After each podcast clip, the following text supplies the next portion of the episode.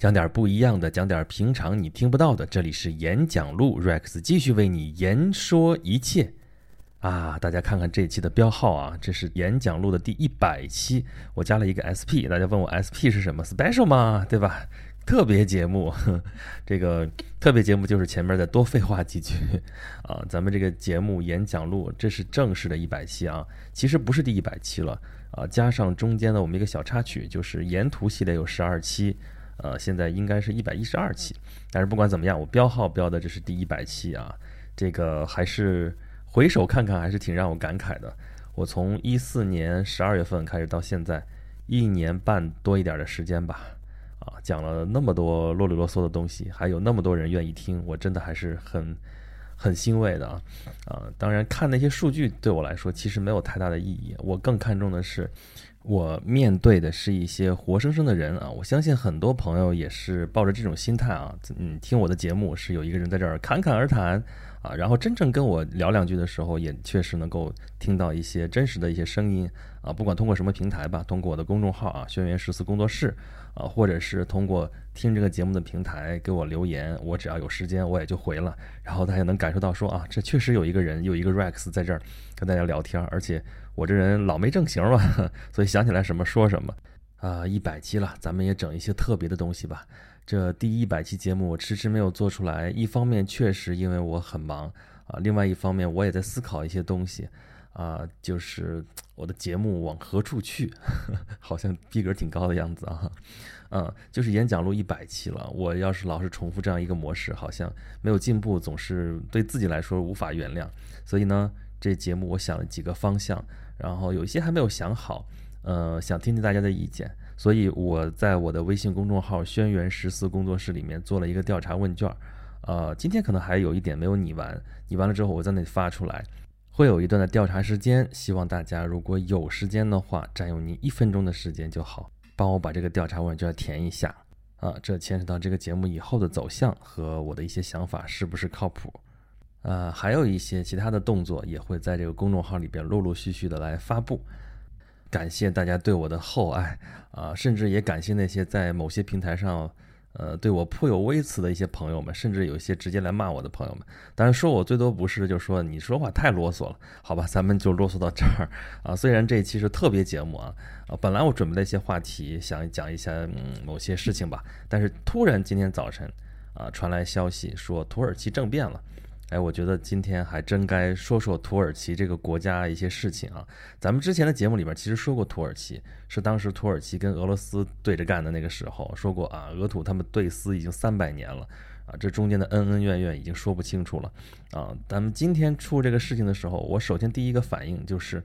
哎。倒不是说我想到说土耳其最近这几十年其实这种大大小小的政变发生过好几次，而是让我想到了奥斯曼帝国的一个传统啊。奥斯曼帝国嘛，就是现代的土耳其脱胎于奥斯曼土耳其帝国。那么在奥斯曼土耳其帝国时期，奥斯曼的禁卫军经常干的一件事情就是把他们的苏丹干掉，重新换一个新的苏丹啊。苏丹是奥斯曼土耳其帝国最高统治者的名称啊。这个苏丹是本身是世俗统治者的头衔，他没有宗教的一个权威啊。如果有再加上宗教权威、政教合一的国家的话，他应该叫哈里发，就是先知穆罕默德的继承人。那么这个土耳其禁卫军成为苏丹的这一个位置的呃非常强大的一个威胁的时候，这个时代，奥斯曼土耳其帝国立国已经几百年了啊，帝国是横跨亚欧非三大洲啊，地域辽阔，民族复杂，而且曾经强盛无比。哎。这个大家有没有听这个词儿有点耳熟啊？咱们把头一条地跨啊亚欧非三大洲去掉，后面什么地域辽阔、民族复杂、强盛无比的一个封建大帝国，这这这不只能说土耳其吧？我觉得从说我们中国古代的一些王朝也很适合，比如说跟土耳其同时代的就是大明朝和大清朝，是吧？呃，大明国、大清国也都是地域辽阔、民族复杂，而且曾经强盛无比。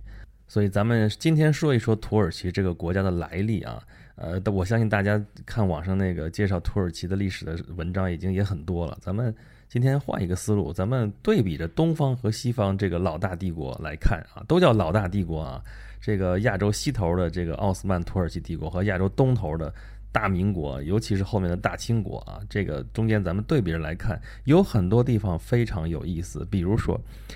建立这个国家的民族都是一个北方的一个游牧民族，或者是渔猎民族啊，反正就是从来被南边这些农耕民族视为野蛮人的一群人啊。奥斯曼土耳其帝国是土耳其人，土耳其人原来是突厥人嘛，土耳其就是突厥的转音嘛啊，他们是来自中亚大草原，是游牧民族，然后迁徙到了小亚细亚。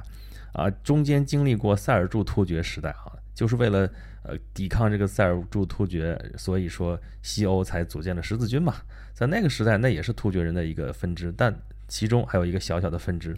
啊，跑到了这个呃小亚细亚这边定居，经历过了塞尔柱突厥时代，经历过了蒙古人横扫的那个时代之后，啊，这么一个小小的部落在亚细亚崛起了啊。小亚细亚啊，咱们再多说两句，小亚细亚什么地方？大家可能没有什么概念啊。呃，为什么叫小亚细亚？因为这个地方的名字叫做 Asia Minor 啊，Asia 我们知道是亚洲嘛，亚细亚洲 Asia 啊，Minor Minor 就是小嘛，所以就是小亚细亚。那有小亚细亚就有中亚细亚，有大亚细亚。那大亚细亚就是整个亚细亚洲叫亚洲，对吧？那么中亚细亚就是小亚细亚再往中呢，中部中间这部分啊，这个地方叫中亚细亚。那么小亚细亚这个地方就是它另外一个名称是安纳托利亚啊，这这这名称大家记不住无所谓啊，但是这个地方它其实挺特别的，你只要看地图都能看得出来，就是亚洲伸到欧洲、伸到地中海、伸到黑海这地方伸出来一块舌头，这地方就是小亚细亚啊。这个地方因为伸出来之后，它的南面是地中海，北面是黑海，然后隔着一条海峡，这个海峡也很有意思，它是。基本上分成三段啊，博斯布鲁斯海峡、达达尼尔海峡中间是马尔马拉海，隔海对岸就是巴尔干半岛，就是欧洲的巴尔干半岛。所以呢，它其实三面都被水包围，所以也称为亚小亚细亚半岛啊。这个地方可是文明的摇篮啊啊！早期的那些古代文明必然都是要经过这小亚细亚去欧洲去这个。黑海去地中海，这个尤其是航海民族，在那个时代都是要从这儿经过的。而且咱们刚才说了啊，这奥斯曼土耳其是地跨亚欧非三大洲的大帝国啊，这这块地方就是地跨亚欧非三大洲。你只要想建立亚欧非三大洲的大帝国啊，你想地跨这三个地方，那必须得占领小亚细亚这个地方不可啊，因为这个海峡就是欧洲和亚洲的分界线，你不占领它，你怎么能谈得上你是地跨亚欧非三大洲呢？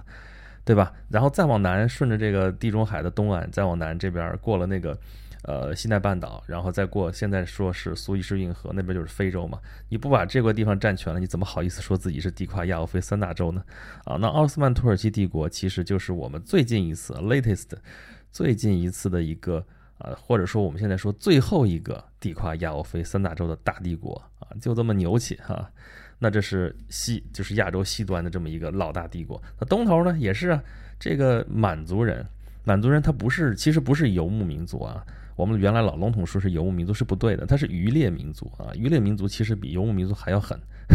他也是啊，先在关外啊，这个建立一个小国，然后后来结果越来越发展壮大，抓住机会就入驻中原，就建立了一个大帝国。而且啊，这个东西方它都是。一个北方的游牧或者是渔猎民族建立的政权，征服了一个古老的文明古国啊！这个国家呢，还曾经是文明的中心，而且自认为是世界的中心，却最终被野蛮人给征服了啊！对我说的就是东边的话，就是大明国，对吧？大明朝，或者说我们这个古老的这个中国。那么西方呢，在西边就是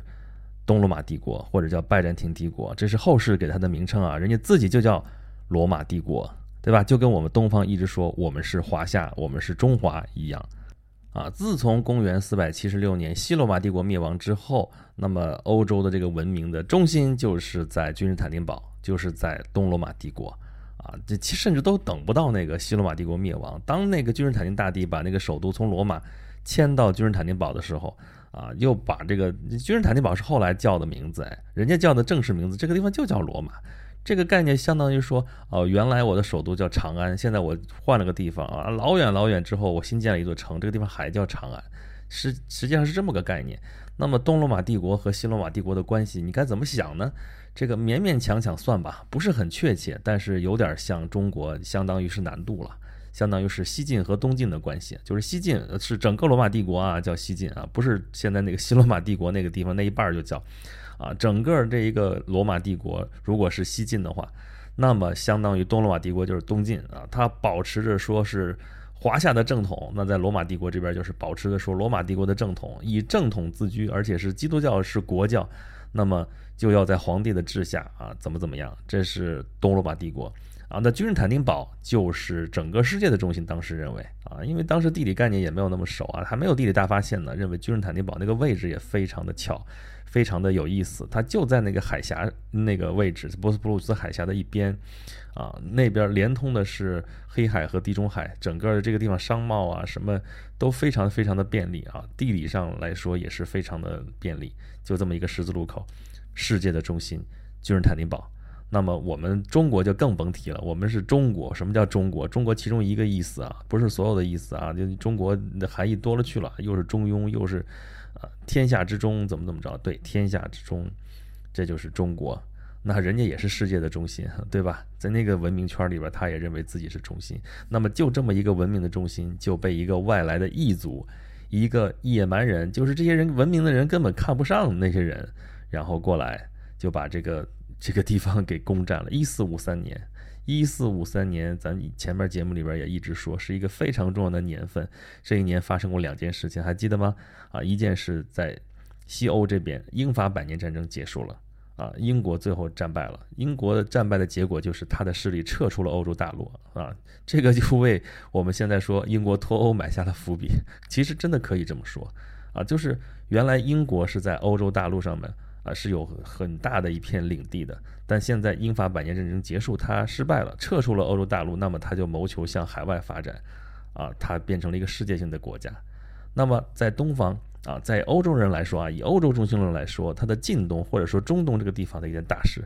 啊，就是奥斯曼土耳其帝国崛起。一四五三年，奥斯曼帝国啊占领了君士坦丁堡。君士坦丁堡原来是抵御这些东边的这些野蛮人的，就加引号的野蛮人啊，他们认为是野蛮人，抵御这些异教徒的一个桥头堡。但是现在君士坦丁堡陷落了啊，而且是古罗马的这个文明的一个中心。虽然西欧这些历来就是这一千年都不怎么待见它啊，但是它毕竟是欧洲文明的一个非常重要的一个中心，它的意义非常重大啊，它陷落了。啊，从军事上来讲，奥斯曼土耳其帝国或者说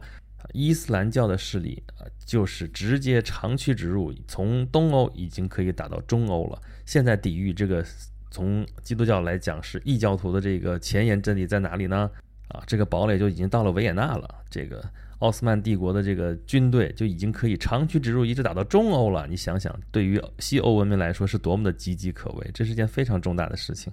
啊，那么正在崛起的这个奥斯曼土耳其帝国，它就在这个从欧洲人来讲中东的这个位置，这个地方正好是传统来讲商贸啊、什么往来啊、什么这一个中心啊。原先阿拉伯商人在这，他照样该怎么走怎么走，但是奥斯曼土耳其帝国一搁这儿，那很多这个跟东方的这个贸易往来全都中断了，怎么办啊？这个就被他垄断了嘛？你你你本来是能挣大钱的，这到这边来的物价高涨，就尤其是东方来自。那个热带地区的那个什么香料啊，那些东西呢？欧洲人那时候要这味儿啊，没吃没香料吃，完全要了亲命了，怎么办？那就得开辟新的航路啊！所以这就间接的促成了这个地理大发现的这样一个进程啊！由此可见，当年奥斯曼土耳其帝国是多么的强大啊！就是大家都得绕着它走啊！欧洲在列强在没有成为列强之前，也得给绕路，就不能跟他直接对抗。那么东方也是一样啊，东方这个大清国立国之后，在这个上升期之内啊，那也是人挡杀人，佛挡杀佛，那个周围这些啊各个民族都最后都臣服于大清国啊。你看到了那个乾隆皇帝的时候，登峰造极啊，自自诩为十全老人，他干了十件大事儿啊，都是一些文治武功，主要是武功啊啊。清朝的时候，这平定了天山南北的这个叛乱，把新疆又真的彻底又划进了中国的版图，这个事情啊。意义真的很大啊，因为这个地方自古我们说汉唐的时候，西域是属于中国的领土，中划在中国的版图。但是从唐朝之后，这个地方丢了有一千年了啊，彻彻底底的划进来啊，已经到了清朝了啊。明朝对那个地方基本上没什么可以管得了的地方，所以你说它对于中国我们现在这个版图来说，是不是有很大的贡献？而那个时候在东方那么大一个国家在这里。确实也是非常吓人的。我们历来是东亚这边的一个核心嘛，啊，但是进入近代以后啊，这两个老大帝国，东边的和西边的这两个大帝国都陷入了衰落当中啊。所以到了近代的时候，都是被这些西方列强追着打嘛，啊，东边这个污蔑我们是东亚病夫，那边奥斯曼土耳其帝国那是西亚病夫，这俩难兄难弟儿在一块儿，你说怎么弄？啊，那刚才就在这个时代啊，在这个他往下衰落的这个时代当中啊，那个苏丹啊，有无限权威的这个苏丹啊，对这个禁卫军就得防着点儿，禁卫军就可以随时就说这个苏丹。啊，粮饷发不够，说怎么着改革怎么着失败了，怎么着就随时就可以换苏丹，而苏丹这也是一个很神奇的一个制度啊，在奥斯曼土耳其帝国这边，你要想当苏丹的话，你必须是上一代苏丹的这个儿子，但你生下来之后，你没有自由，完全没有自由，不是象征性的没有自由啊，是真的没有自由，就把他当猪一样养起来啊！你要想当上苏丹，只能等着前面那个苏丹，你排位排到你这儿。你前边都死光了，你才能当，而且过的基本上就是囚徒的日子。从囚犯当中选出来的苏丹，你说这个国家领导他怎么怎么个弄法？你说 啊，东方其实也没好哪儿去啊。这个满清这个皇室成员。啊，从咸丰皇帝之后啊，再也没生过儿子啊，然后就都是被西方列强追着打。这奥斯曼土耳其帝国原先是欧洲的威胁，那它开始衰落之后呢，欧洲这个就要减轻这个威胁，要减轻这个压力。它在中东嘛，它在近东嘛，首当其冲，所以就要把它削弱，削弱，最好把它肢解掉。啊，他们也是这么干的啊，就把原来你想地跨亚欧非三大洲，咱们一说那登峰造极的时候，那么大一片国土啊，就把他们全部给。拆掉了，拆掉之后是什么？就是我们现在看到的这个阿拉伯世界，这个中东地区现在战火不断的那些地方啊。为什么那地方会那么乱啊？咱们原来也是节目里边讲过这事儿，整个把奥斯曼帝国给肢解了呀。肢解了之后，那些地方争权夺利，然后又为了争夺资源啊，地方的那些原来又后来又闹独立，独立了之后那政府也不像样，最后就开始打来打去，闹来闹去，现在也不消停。啊，匹夫无罪，怀璧其罪啊！其中一个很重要的原因是那地方有石油，在中世纪的时候，石油没有什么大用啊，但是在近代、现代之后，发现了石油，那个是多么重要的能源。那为了石油，那必须西方社会要控制的，不直接去占领的话，那曾经直接占领过呀。后来人家独立了，独立之后也要怎么去想办法去控制它。所以中东那个地方火药桶且要点的，油那么多，慢慢点，对吧？那东方也是也是一样啊，我们这个事情太熟悉了。我们最近这两百年都在干一些什么事情啊？从鸦片战争开始算起，我们怎么是被动落后挨打，怎么就是割地赔款啊？但是好在好在我们的命运确实还是比奥斯曼土耳其帝国要好一些啊。土耳其最后现在剩下就是小亚细亚，就安纳托利亚那么一块舌头。啊，国家嘛，其实不能算小，因为欧洲那国家都那么小，它这七十几万平方公里还算是大的，但就这一点儿也是争取来的，因为它这个帝国当时被肢解，就是被肢解的过程当中啊，发生了第一次世界大战。第一次世界大战呢，啊，奥斯曼帝国好巧不巧还加入了同盟国，结果最后协约国胜了。整个第一次世界大战啊，就是让多少个帝国崩溃了，对吧？其中一个奥斯曼土耳其帝国，再有什么呀？德国。啊，当时的德意志第二帝国啊，奥匈帝国，还有这个因为十月革命最后崩溃了的这个俄罗斯帝国，啊，那奥斯曼帝国这一崩溃，那你你打败了吗？你又是战败国啊，你原来统治的地方通通就被占领了，然后甚至本土都快保不住了，啊，签订瑟弗尔条约，瑟弗尔条约就是跟我们当时签巴黎和会一样啊，巴黎和会我们只不过是说。啊，山东怎么怎么样？我们要还我河山，怎么怎么样？我们义愤填膺。你别忘了，当时不光是我们在那受苦受难，我们在那儿倒霉，我们还是战胜国呢，好歹。那战败国呢？你想想吧。啊，就瑟弗尔条约，基本上这个连这个本土都要都要肢解了。啊，那个海峡地区，那伊斯坦布尔就是原来的君士坦丁堡那个地方，都要国际共管了。然后本土都要被四分五裂了。啊，就在这个时候。土耳其啊，爆发了凯末尔革命啊，有这么一个人出来的，土耳其的国父凯末尔啊，他的理论其实我们现在说起来就是世俗化，就是西方化，他要脱亚入欧，哎，这词儿也很耳熟啊。明治维新之后，日本就是要脱亚入欧，对吧？他觉得跟周围这些亚洲的这些穷亲戚在一块儿实在是没什么前途，所以呢，他就是要向欧洲列强靠拢，他自己要变成列强。当然，他自己变成列强之后，就要欺负周边这些小兄弟啊，或者曾经是老大哥，或者说曾经是他学习对象的周围这些国家啊。那么土耳其也一样啊，他其实早就跟欧洲列强眉来眼去了啊，因为他直接面对的敌人是你像奥地利的哈布斯堡家族，你跟那个。呃，俄罗斯帝国这个之间会有战争，那么远交近攻嘛，对吧？所以跟远的像英国呀、法国，就有的时候就会结盟，就会怎么怎么样，对，共同对付他们共同的敌人，啊，那么他在一战的时候结束之后，那就更得脱亚入欧了，对吧？因为亚洲这边明显那个时候殖民主义时代，亚洲都在受欺负，所以他要向欧洲列强靠拢。咱先别说靠拢的问题，先学习，所以。凯末尔革命的一个精髓啊，就是说要世俗化，要现代化。现代化那个时候的就是西方化，我们中国那个时候也在西方化，也在现代化。到现在我们一直还在现代化这个过程当中，这这是另外一个问题，需要反思的问题也很多啊。但是从那个时候开始啊，这个民族主义兴起啊，凯末尔带领的这个革命啊，终于是抵抗住了这个西方的入侵者，像希腊呀什么的周边国家这些。啊，法国呀，什么意大利啊，什么的这种军事干涉啊，算是保住了这个安纳托利亚，保住了小亚细亚的这个本土啊，又重新把那瑟弗尔条约给撕了啊，重新签一洛桑合约啊，总算是土耳其共和国这个国家就算是成立了，就算是保住了啊。所以咱们题目说的是土耳其怎么来的啊？现在的土耳其就是这么个过程，这么来的。啊，咱们还是跟东方这个对比吧。啊，你看咱们之前说了这个奥斯曼帝国和大清帝国之间那么多相同的地方，那么到这个结果，你看奥斯曼帝国最后就剩下本土这一点儿，这相当于什么概念？就相当于说大清国当年如果真的被肢解了，就剩下直隶、呃河南、啊山西那么一块地方，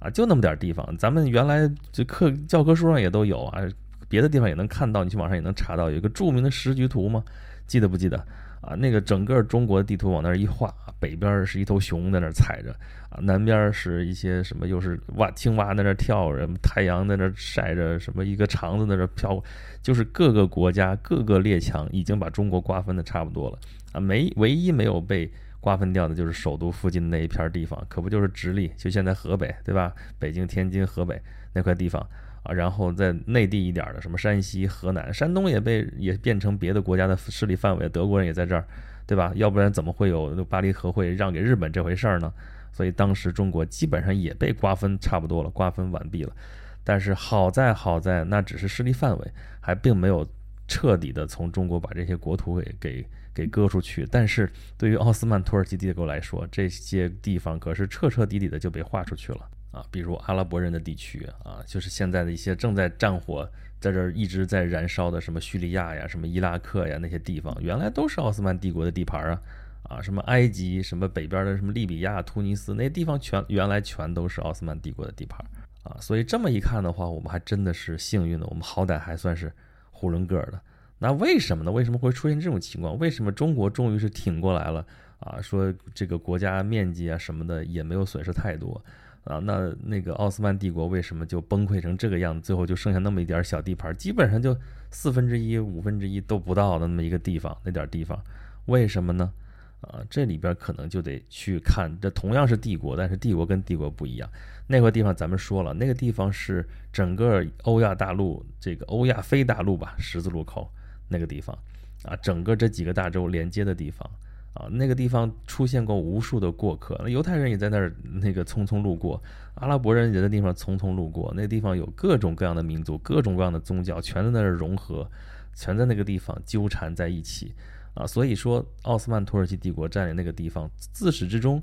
也是一个多民族互相之间融合，也没有那么呃像中国这边融合的那么多。啊，也没有建立一个中央集权的一个特别彻底的一个地方，它跟地方的关系是很松散的，各个民族和各个地方都是任命个总督你就都管了，啊，跟中央的这个联系其实并没有那么紧密，啊，你再看中国的话，中国就不是啊，中国从秦始皇开始就是郡县制啊，废封建行郡县，虽然封建还有一些反复，但是自始至终都是一个呃单一制的国家，都是一个从中央到地方要严控的一个国家。啊，所以说这两国家的性质就不一样啊。虽然满清它也是跟这个啊土耳其人一样啊，好像是入主中原，或者说是到那个地方去建立一个大帝国啊。但是这个满清毕竟接受的是汉人的文化，他自己被汉化了，他接受的还是汉人的这个统治方式，就是中国人的一个传统的一个统治方式。所以这大帝国后来再怎么闹，再怎么啊，就是军阀混战也好，怎么怎么样啊。当然，我们中间有一些事情是必然，有一些也是偶然的因素，但好在我们天佑中华，我们终于还是在啊，继续是一个统一的多民族的国家。好吧，咱们今天是把这个奥斯曼土耳其帝国和这个大清国中间做着一边做着对比，一般就把这个啊这个土耳现代土耳其的这个来龙去脉，咱们简单的讲了一下啊，